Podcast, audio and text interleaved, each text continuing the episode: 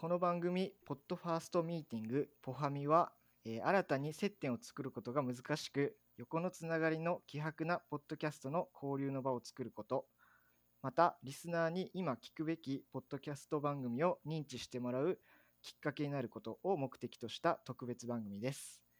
今回のシーズンは、ポッドキャスト配信者が共に収録したことがない配信者をパートナーに選び、神回を収録するという内容で、複数名の配信者が参加しています。えー私、えースカシウマラジオというポッドキャスト番組を配信しております。林と申します。私、落ち着かない日常というポッドキャスト番組を配信しております。極東です。よろしくお願いします。よろしくお願いします。そう、神回をね、作ってくださいって、いやー、なかなかのハードルですね。そう、ちょっとお相手をどうしようかなって思った時に、うんうんあの毎回ね、ちょっと聞かせていただいてるちょっと極東さんにね、いやー、めっちちゃ嬉しかった。なんか、私の今までの人生で、同世代の後輩の男の子に、なんか慕われるみたいな経験がなくて、なんかどうしてもおつぼね、おつぼねってしまうところがあって、だからめちゃくちゃ嬉しかった、本当に。いやいやいや、本当光栄ですよ。いやいやいや、こちらこそです、本当に。ありがとうございます。おありがとうございます。てこちらこそ。もう。いや、あの、僕ね、あの、シネマミュージック DJ っていう回が、あの回。うん、そうあれが一番好きなんですよ。もう30回ぐらい聞きました、いやいやいやいやいや。そんな回じゃないですよ。そんな、なもう、そんな回じゃないです。いやいやいやーそうですね。なんか、私の、その、は林くんのイメージはい。は、なんか、すごい、声の印象と、なんかその、はいはい。スカシウマラジオの中で、なんか、はいはい。老けてるよねみたいな話がなんかあった気がするんだけど、聞いてますね。声の印象と、そ はいの老け顔の印象がすごい全然マッチしなくて私の中で そうっすよね。この声でうん。老けてる？みたいななんか全然ど どどうなってんだ？みたいな全もう全然分かんなくてそうですね。どんなやつなんだっていう。そうそうそうそう だけどなんか今日ねあのうん画面越しだけど、こあ、そうですね。お顔はいを拝見して、あ ぴったり声と顔って思いま本当でしたすか。よかった。よかった全。然老けてない、うんあ、老けてないですか？よかった全然老け。てない、うんって思いましすねあ、本当ですか。ありがとうございます。そう、あの、極東さんと僕ね、あの、一つあの共通点がね、うんうんあるんですけど、うんうんそうそう、僕は福岡が地元で、で、えっと、まあ、大学は佐川に行ってたんですけど、まあ、ふえっと、20、えっと、2歳ぐらいまでは、まあ、九州の方にいたんですよ。で、まあ、そこから大学院進学に伴って上京したっていう感じで、今、東京にいるんですけど、そうそう。それで、逆に極東さんはね、そうなんですよね 地元がね東京逆なんですよね。出身が東京でまあその間静岡に行ってみたり神奈川に行ってみたりしたんですけど今は福はいはい岡県に住んでおりまして、まあ同じ東京とね福岡をこうそうですね。まあすれ違って いるというところで、そうですね。今日はそんなところのお話をはい。したいそうでなとはすね。そ思って、の辺の話をしていきましょう。福岡どうですか ?2 年ぐらいですか？住んで今何年ぐらいになる今んです1年半ぐらいですかあ、ね1年半ぐらい。そうあんまりね福岡のことをね聞かれても、はい。正直うーんって感じなんだけどはいはい。コロナでねなんだろう私初そうですめてよね。はいは九い。州に上陸し,、したんですよ今まで九州来たことがなくてそれは旅行とかでも来たそうことがない。そうなんですよ、あ、そうなんですうんね。だから初めへてー九州に上陸したのが福岡に住む時で、はいはい。だからめちゃくちゃこう引っ越しが決まった時は結構楽しみにしてたんですけどなんかコロナうんでねあんまりなんかこうなんだろう表立って旅行もできずみたいなところがあって、そうですようんね。まあちょっとね、なんか、まあ、人混みを避けてとかうんうんう、んねちょっといろいろありますよね、今は。そうなんですよねうんうんうんでだから、うん、福岡ね、どうだろう。どういう、なんかでも聞いてたイメージよりは治安がいいなっていうイメージが、ああ、ありますねそうですね。うん確かに。まあ、地域によっては、うん結構それこそ、あの、北九州の成人式とかご存知ですか、うんうん、あのすごいよね。そうですね。あの、うん、ニュースとかになっちゃうようなね。そうそうそうそう。あの、荒れてるイメージが、まあ、全国的にあるんですけど、うんうん。まあ、基本的にはね、福岡は、あの、意外と治安はいいです。そうそう。治安いいなって思った。そうん。の、なんか私初めて政令指定都市 に住んだんだけど、はいはい。あの政令指定都市ってなん,、はいはい。なんだっけ？その県のね財源がうんうん。一部異常されるかなんかで結構安定してて、はいはい。なんかその都市開発とかを、うん。その地域の実情に合わせてできるみたいなんだけどうんうん。なんかそれだからなのかすごくね公園とか道路とか街並みとかがすごくきなんか整整備されてるっていうか、あうん、なんか綺麗な感じがしててすごい,、はいはいはいはいそこがめちゃくちゃ好感が高くて 好感度が高くてなんかお散歩する公園もすごい幅広い年代がみんないてあ、ちっちゃい赤ちゃん。んからおじいちゃんおばあちゃんまで、ああ、そうですね。うん、なんかそれがすごいあいいいいところだなっていうふうに思ううん一個かな。なんか程よくあの発展してません？あそうそうそうそうそう。そう。程よく発展してるっていうかもう多分それこそ九州の首都みたいな、そうですね。ところがあるから。はい。まあ困らないよね何にも。いやもう、うん。あのーなんていうんですかね。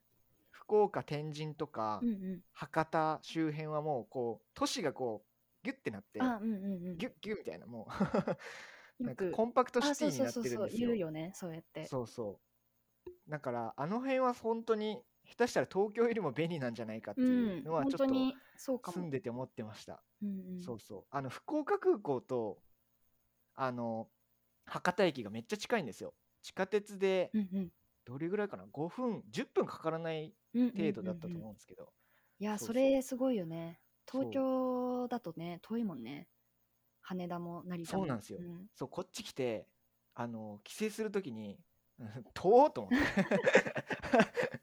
あのさ佐賀と成田で LCC が飛んでるんですよ。まあ福岡もそうですけど。うんうんうんはいはい。でまあ僕まあ学生なんであんまお金ないお金ないんでそれを使ってこう成田経由で帰ってくるんですけど。成田から帰るんだ。はい。めっちゃ大変だねそっちの方が安く済むんですよ僕の場合はああそっかはい。大変だねそれは。そうっすよ。それであの成田をつ使ってるんですけど。京成線とか乗るんだ。そうそうそうそう乗っては スカイライナーにはうんうん。もあ乗れない。絶対乗らんと思って。乗ら乗れない。う そうそうそう。まあたまに乗ったりもするんですけど。うんうんうんそうそう。基本はもう京成線で私乗って高校生の時日暮里でバイトしてたので、あそうなんですか、うんだから、え。ーそう大きいガラガラを持った人たはいはい。ちをこう見送ってたよ、いつも。ああこの人たちは長旅で成田まで行くんだなって思いながら。そうですね。えー、そっか。成田まで行って帰るのはちょっと大変。そうなんですよ、うん。もう乗り換え乗り換えで。でしかもまあ結構長いじゃないですか、うんうん。でつでも福岡に着いたらすぐ大きい駅そうなんですよ。に出られるパパパって。うん、いやそうだよね。そっか。そうですね僕あの太宰府うんうん。太宰府市出身なんですよ。で実家がまあ太宰府にあって。うんうん。でまあ20年ぐらい大学1年生ぐらいまではえっと太宰府にうんうん。いて、そうそう。あの太宰府天満宮とかごうんうん。存知ですか、そうそう。ああいったやつで、まあ、結構まあ観光地ですね、うんうん。あの辺は、うんうん。そうそう。その辺にまあ実家があって住んでたんですけど。そっからもねあの博多駅までバスとか出てるんで、はんはんはんはん。そうそう。結構ねなんだろう。あ成田経由でえっと福岡まあ空港まで帰ってきて。で博多まで行ったらもうすぐなんですよ。パパパって帰れるっていうか。なるほ実家のど本当 目と鼻の先の場所でこうあのバスが止まってですぐ帰れるみたいな。はあ。えー、じゃあやっぱり東京はちょっと不便だなって思うところは結構ありますか？そうですねまあえっといろんな線があってうんうん。張り巡らされてるんでそれは結構使いやすいかなって思うんですけど、なんか僕電車よりもバス使うことが多くてああ、こっち今まで。そうそうそうそう。そうで衝撃やったんがあのバスのあの乗り方がちょっと違うじゃないですか。出口から入るんですよ。福岡の方。あ、うん、あの、前後が逆ってことね。逆になってるんですすよ、そうそう。それで あの出る時にお金払うんですよ。うんうんうんうんう州だ。と、はいでそれがちょっと個人的にはなんかあの、あれだねの違。うなっていうその、な、どの、どのバス会社かちょっとわわかんないけど、はいその都営の飛ばすかな？飛ばすがうんうん、多分一律200円とかなんだよね。あそうですそうですだからだよねそれをめっちゃ。使ってます僕一律200円でどこまでも行けるのすごいよね。いやーあれはもうやばいですねなんかだから それ 最初それだったからなんか神奈川とか静岡とかでバス乗った時も「え？一律じゃないの？えー、こんなに高くなるの?」みたいな感じでめちゃくちゃびっくりりますよね絶び対っくりした。ガーンみたいな。なんかすごい。ショックバスは安いもんだと思ってたのにみたいなのはあったかいも。やーそうっすね。最初来た時はもう田舎っぺ丸丸だし。あそういうところなんだ。なんかそれも意外だったな。なんか そういうところであれか。でもそうかも。そうっすね、あのなんかまあいろいろ文化の違いじゃないですけど僕の友達もえっと同じ大学あの佐賀に通っ佐賀の大学で、えっと同級生がいてでそいつがまあ僕より遅れて上京してきたんですけどそいつとまあ飲んだ時に、うん。あの東京のドラッグストアってシャンプーのえっと詰め替え用はあのあるんだけどボトルは売ってないみたいなことえ？を言い出してうん。で僕もずっと思ってたんですよそれ。あそうなの？はい。いや普通はねあのボトルと詰め替え用うん。どっちもあるっていうのが普通なんですよね多分。え？そまあれ九州だと思そうなのかなと思ってそうそうでこっちに来たら詰め替え用だけしかなくて。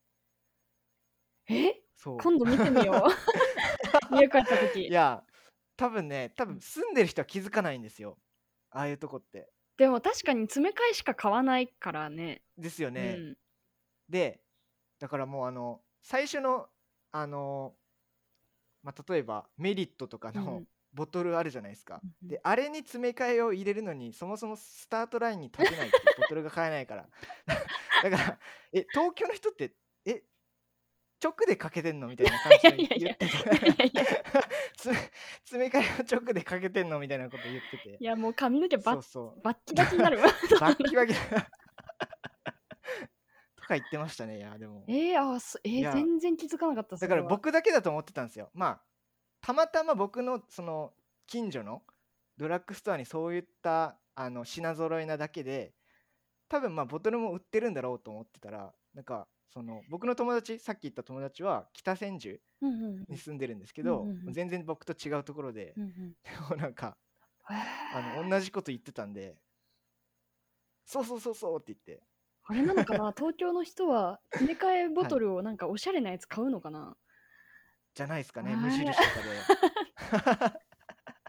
東京に住んだことあるのに東京やわーとか言って。都会やっぱちげえわみたいな。ボトルもなんか無地のやつ買うんやとか言って。あそういうことおかしゃれやなーとか言ってましたね。ね。うわ全然気づいたことなかった。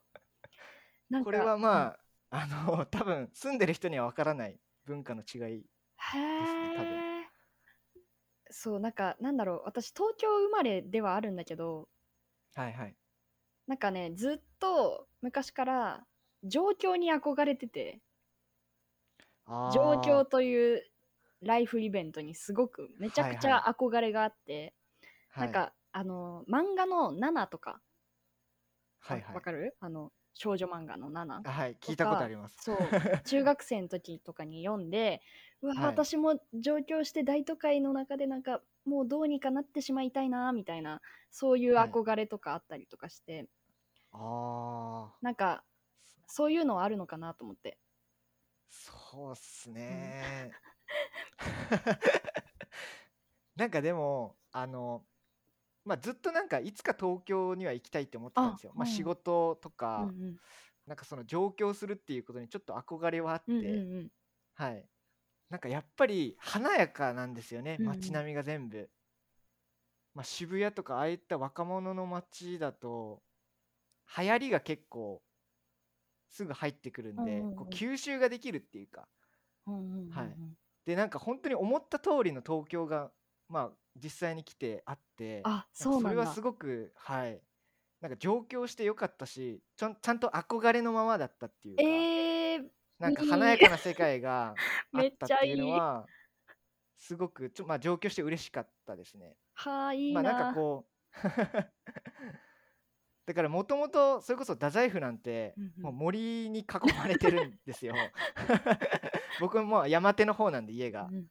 あるんですけどでまあ近くには、まあ、観光地といっても、まあ、太宰府天満宮ぐらいしかなくてあの発展してるような感じがまあなかったんですよ。で高校の時はまあ天神とか博多に遊びに行ってで、まあ、都会の雰囲気にはちょっとだけ触れてたんですけどうんうん。やっぱりちょっとねあのうん。違いましたこっちに来て。ああそうなんだ。はい。憧れがそのままの いいななんか。迫力で目に飛び込んできたんでそそれはすごのく楽しかったです、ね。そのメガネ欲しいなって思う。めっちゃだからなんか羨ましいんだよね。なんかそのはい。東京出身だと、はい。そのライフイベントないのめっちゃでかいと思って。そうだね。上京したかったな。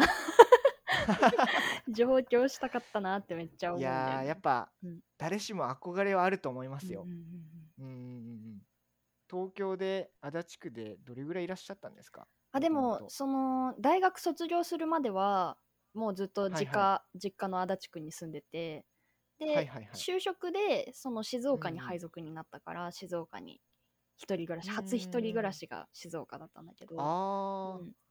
なるほど。そうだからでもなんかそのなんだろう大学4年生の時大学3年4年の時なんかすごく精神を病んでて私はなんか そうなんですか。人間はい関係に疲れちゃって、もうなんか別にはあ。友達と遊んだりとかするのも飽きたなみたいなところがあってすごく。へえ。なんか結構尖ってますね。だからなんかその全国転勤とかの仕事を はいすごい探してなんかいろんなところ住んでみたいなって思ってでもまんまと目録も目なん？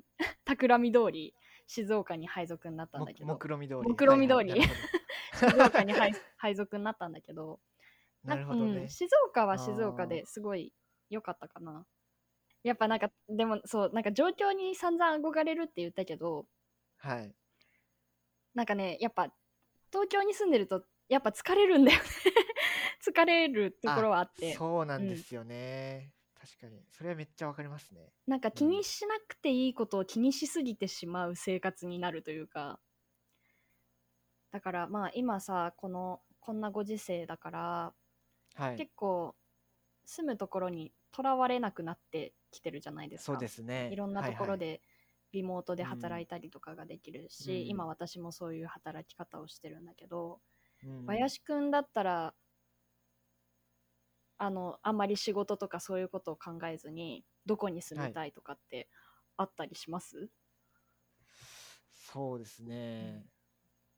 僕まあちょっと北海道とかには行ってみたいですよね。いいね北海道私も行ったことないけど、なんかまあ基本的になんか住む、うんなんだろう条件として、おおあのとにかくご飯が美味しいとこがいいかなっていう。であとまあ自然に恵まれてるところ。ふんふんふんふんうん。そうですね。まあその2つはちょっと欠かせないですねご飯僕のと中で自然はい。はあ福岡にはそれがどっちもあったんで、うんうんうんうんはい。住む条件か。でも東京以外だったらいいかな。なんかあーまあ基本的にはどこでもどこでもいいかな。感じですか？うん。いやどうなんだろう。でも本当にそのそれこそ「君の名は」とかに出てくるようなそ。の糸守町みたいなど田舎みたいなはいところには住んだことがないから、はいそれはちょっとわかんないけど、いやこんなところって思うのかもしれない。実際住んだら。うん。エモい感じのとこもいいですよね。そういっどう確かに。どうだろうな。た。どうだろうな。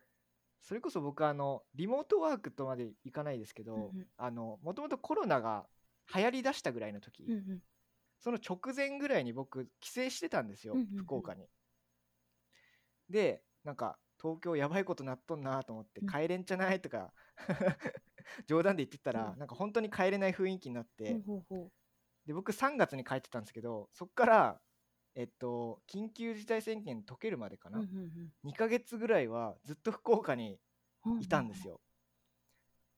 でまあたまたまパソコンとか、うんうん。なんかまあ、えっと、最低限うんうん。の、あのー道具は持って行ってたんでそっちでこう大学のえっとなんか研究室のミーティングとか。うんうんうんそうそう。そういったものに参加して、うんうん。なんかリモートワークっぽいちょっと体験はしたんですよ、うんうんうん。2ヶ月だけ。でもなんかやっぱりそれをやってて思うのがそのまあ自分のやりたいことをまあえっとリモートワークでやれて、うん。でかつそれ以外の時間はあの美味しいもの食べて、うんうん。自然あふれる、まあ、実家のうんうん。中で過ごせたんで、うんうんそれはめちゃくちゃ良かったですね僕の中であー確かにそれ幸せだねなんか。はい。そうなんですよ。最高だね。そうだよね、まああのー仕事の街っていうかこうなんだろう喧騒の中でうん。住んでるような感じじゃなくて、あの自然に囲まれたような空間で過ごしながら仕事ができるってこういう体験って結構いいなと思って、うんうんうんうん取り入れるべきかなっていうのはちょっと思いました。うんうん、いやそうだよね。リモートワーク、じゃあリモートワークいい人あの肯定派なんだ、僕は肯定派ですね。うんなんかちょっと合わないっていう人もいるじゃない？いますね、うんなんか。やっぱ人と会って そうですね。仕事したいみたいな人も結構いるから、うん。なんかそれこそ、うん。なんかこう集中できないとかうんうん言うじゃないですか。家だとね。それはい。それは僕割とできるんですよね、うんうんうん。家でもあのまあえっと僕は職場じゃないですけど、うん。大学で同じぐらいの集中力はまあうんうんうん。家の中でも保てるんで、うんうんうん。うん、僕はもう全然 これからリモートワークでも何でも OK っていう感じです。いやーそうだよね。なんか私もすごくちょっとタイミングあれなんだけどちょうどはい。9月から仕事を変えるのね、あそうなんですか。で今までそのオンラインであの、はい。家庭教師をやってたんだけど今度東京の会社はい。に就職をして、それで、はいはい。とりあえず福岡に住んでるからリモートワークなんだけどまあ、うんうんうんなんか何ヶ月に1回かは出社してとかっていう風にやるのね。でだからちょっとねどうなるのかなと思思ってるんだよね。その今までオンラインで家庭教師やってた時はその、はい。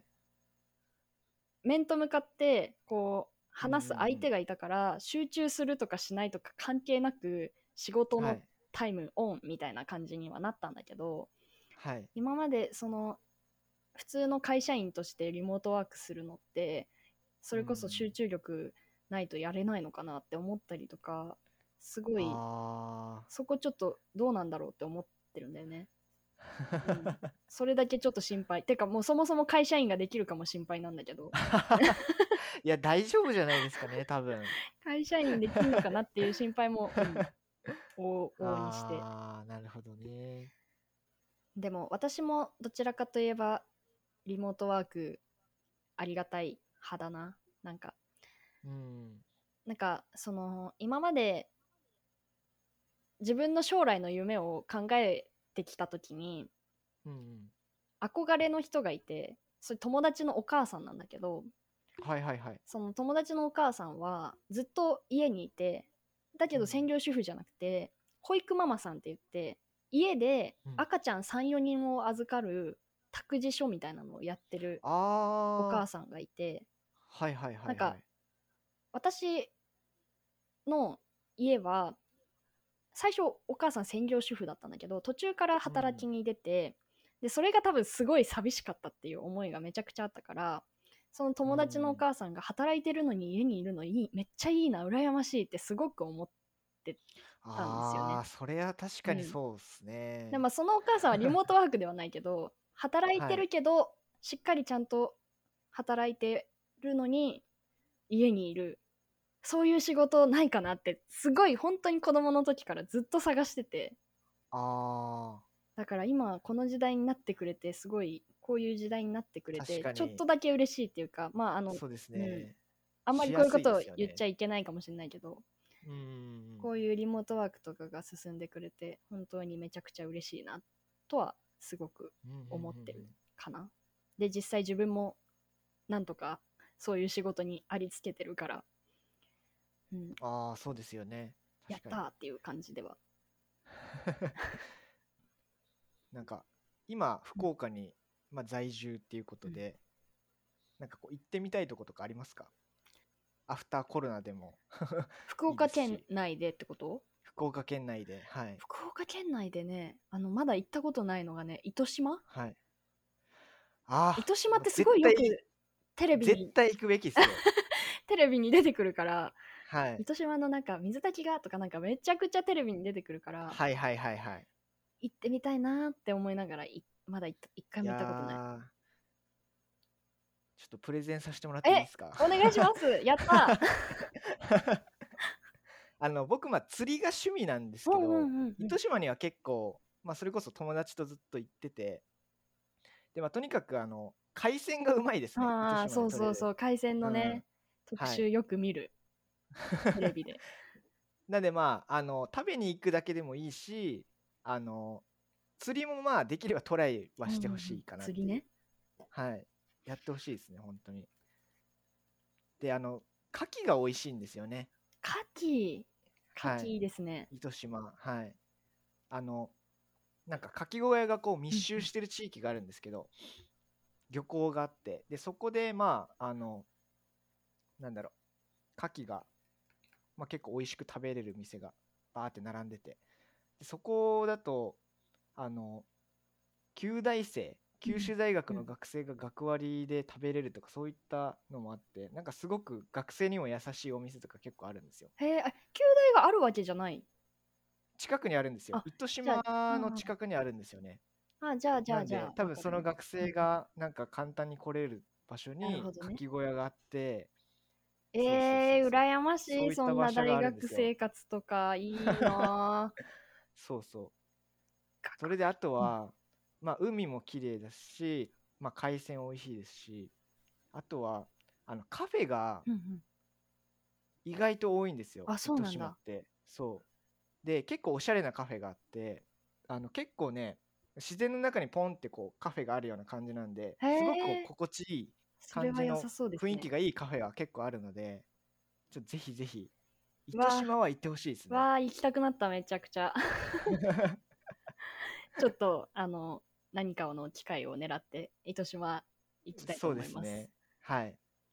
太宰府は来られたことありますか？太宰府はねそれこそ今年の初詣は太宰府天満宮に行きました。うん、本当ですか？うん、あのなるほどなるほど。太宰府天満宮とあそこに行ったねあのかまどかまど神社。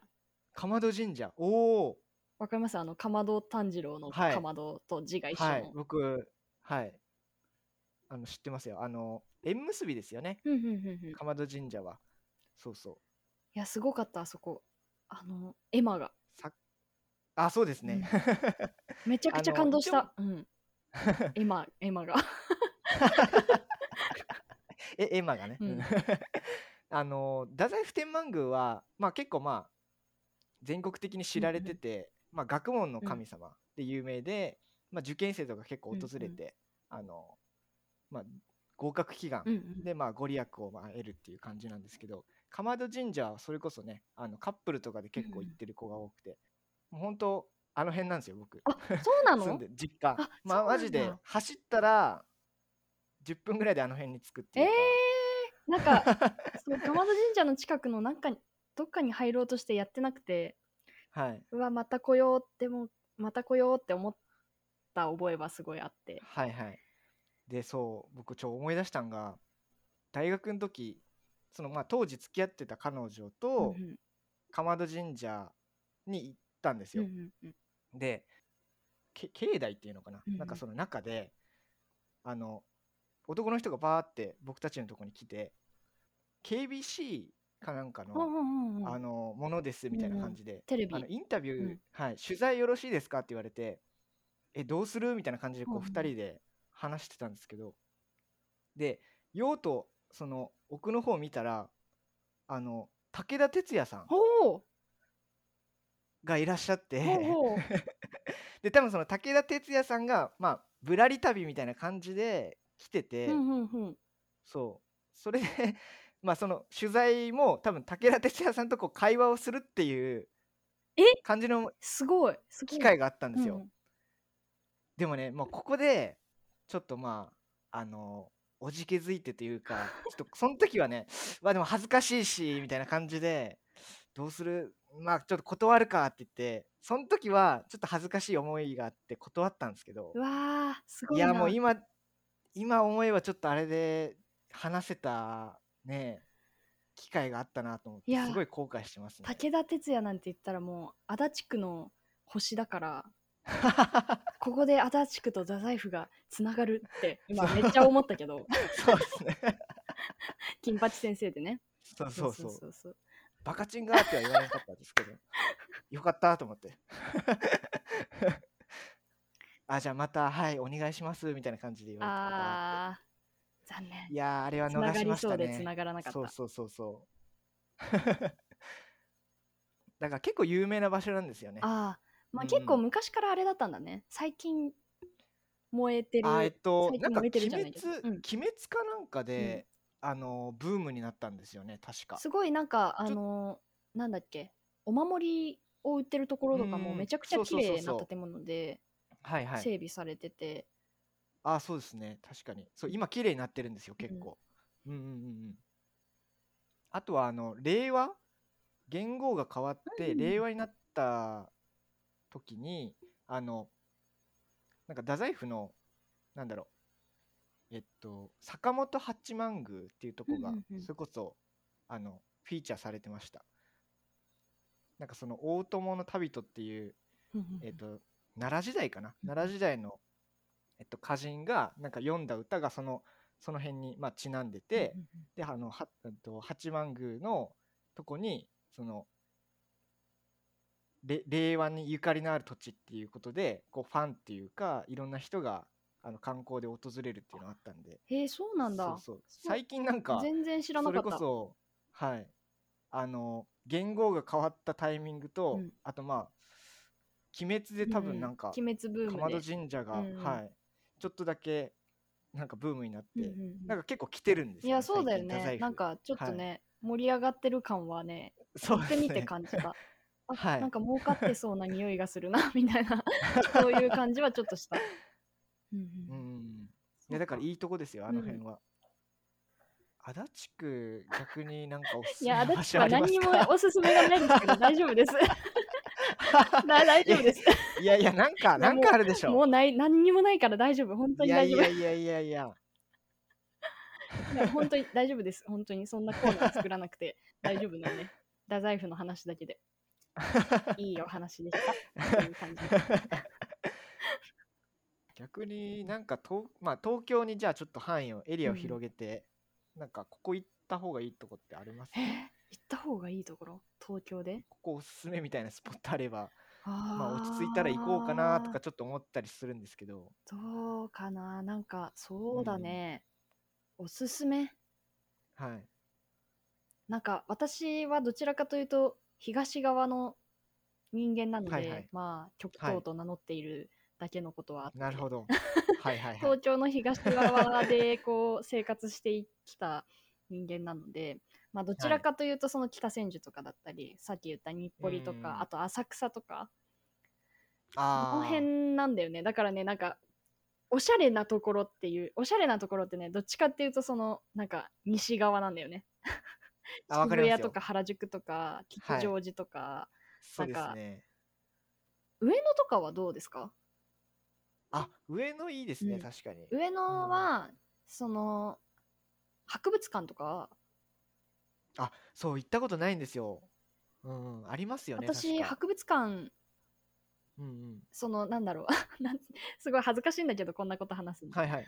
はいあの博物館にデートに行って、長はい。く一緒に過ごせる人ははいはい。いい人だはなって思ってる、あ 一緒に博物館をデートでその上野の博物館にデートに行ってその長い時間一緒に過ごせる人は相性がいいなって思うすね。間違いないですね、うんそれ。なんかここつまんないとかって言われたらもうダメだって思っちゃうから、そうなんか、うん。なんだろうなそのその人の、まあ、例えば美術館に行ってうん美術の知識がなくとも美術の裏には多分歴史があるじゃないですか、うんうんうんなんかそういったところが知ってるっていうこう教養が見れたりとかああそうそうそうそう。あとはこうちゃんと興味がなくても付き添ってくれるっていうなんかこう優しさとかこう人間としてのこう本性がこうそなか出うんそうな感じがしますよね。美術館でもいいんだけど美術館だはい。と本当に興味あるかないかが結構はいはい。振れ幅が大きいので博物館だと結構そはい。の歴史もあるし、そのはい。生物学とか幅が広いんだよね。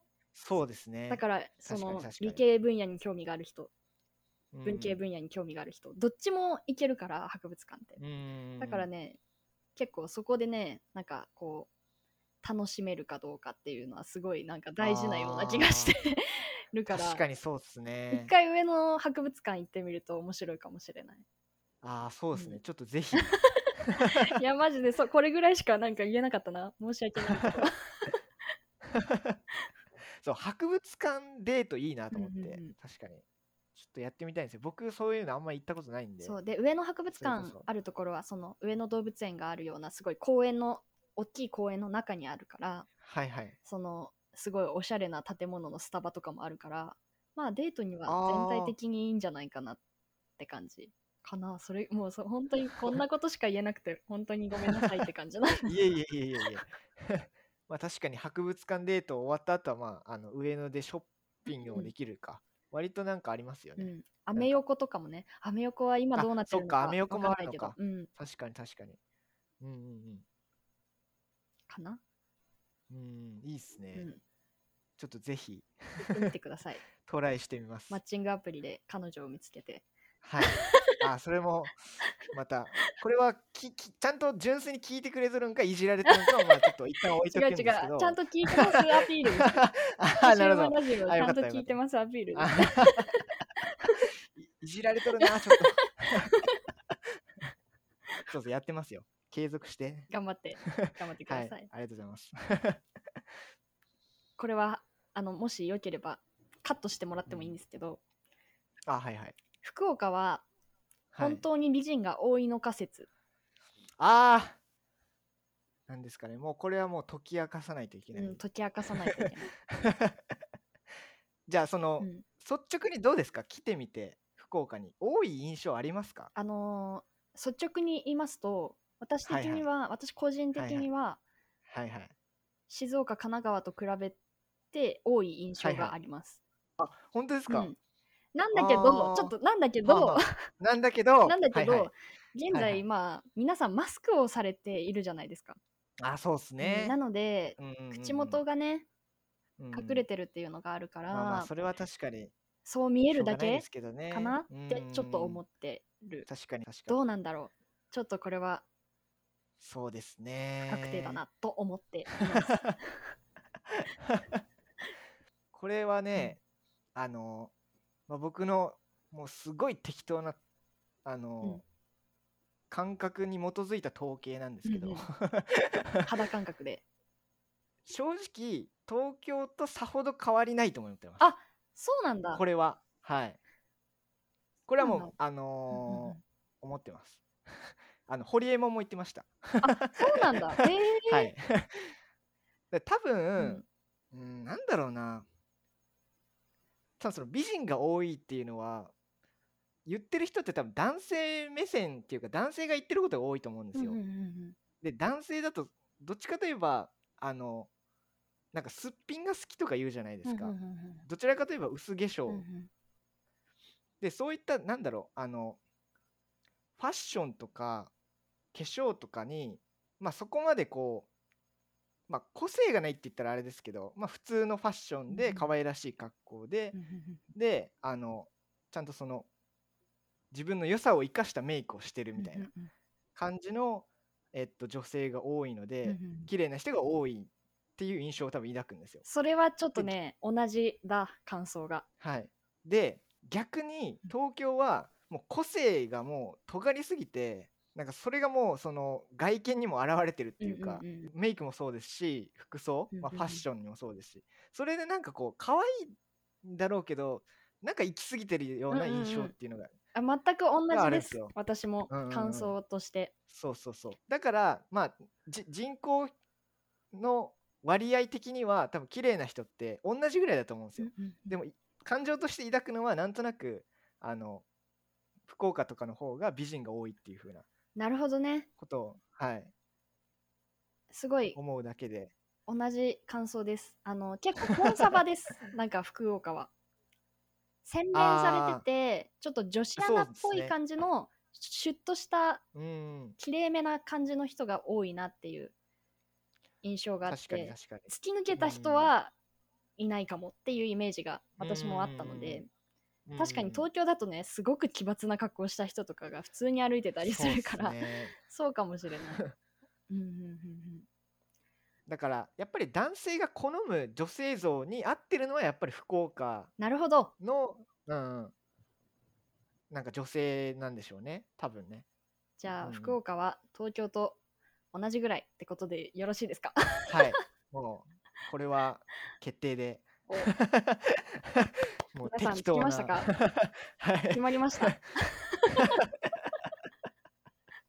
いやでもこれはねやっぱりうん。みんな思いますよね。うんうん。気になってる人多いと思います。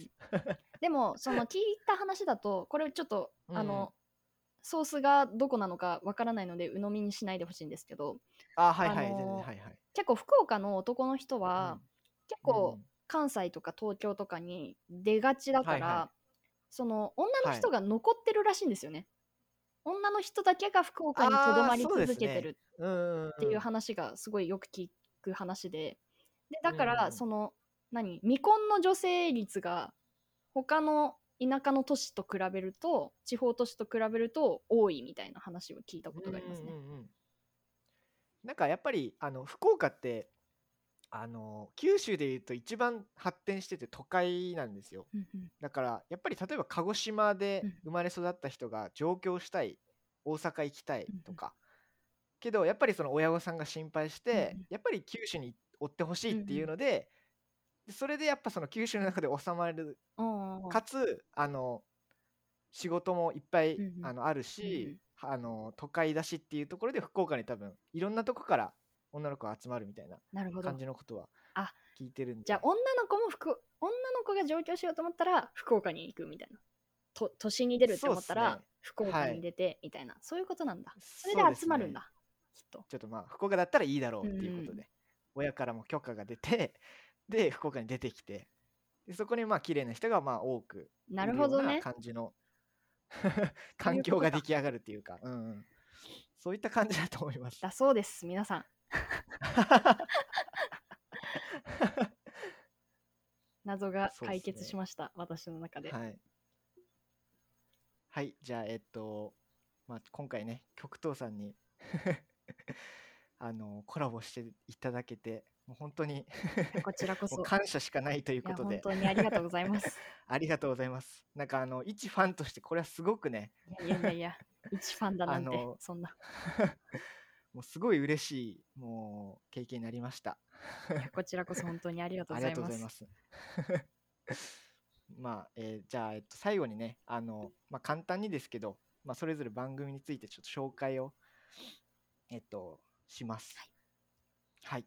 で、えっと、僕たち、えっと、えっと、スカシウマラジオでは、えっと、僕、林と、えっと、相方の山地が、えっと、福岡の、えっと、どちらも高校の同級生なんですけど、えっと、2人が、えっと、雑談をする、しまくるっていう、あの、ラジオを、ポッドキャスト番組をやってます。えっと、Spotify とか、えっと、Apple Podcast で配信中なので、ぜひぜひ聞いてみてください。聞いてみてください。はい。じゃあ、はい。えっ、と、私、極東はですね、落ち着かなはいい日常、略して ONN と名乗りまして、えー、無趣味主婦の私、極東がオチのない話を送る野良ラジオと名乗って番組をやってます。まあ、大体内容としては、すごい声のブログのような日常的なことを話したりしております。ぜひうんうん各種ポッドキャストで配信しておりますので、よろしくお願いします。聞いてみてください。聞いてみてください。はい、ありがとうございまはいした。、ありがとうございます。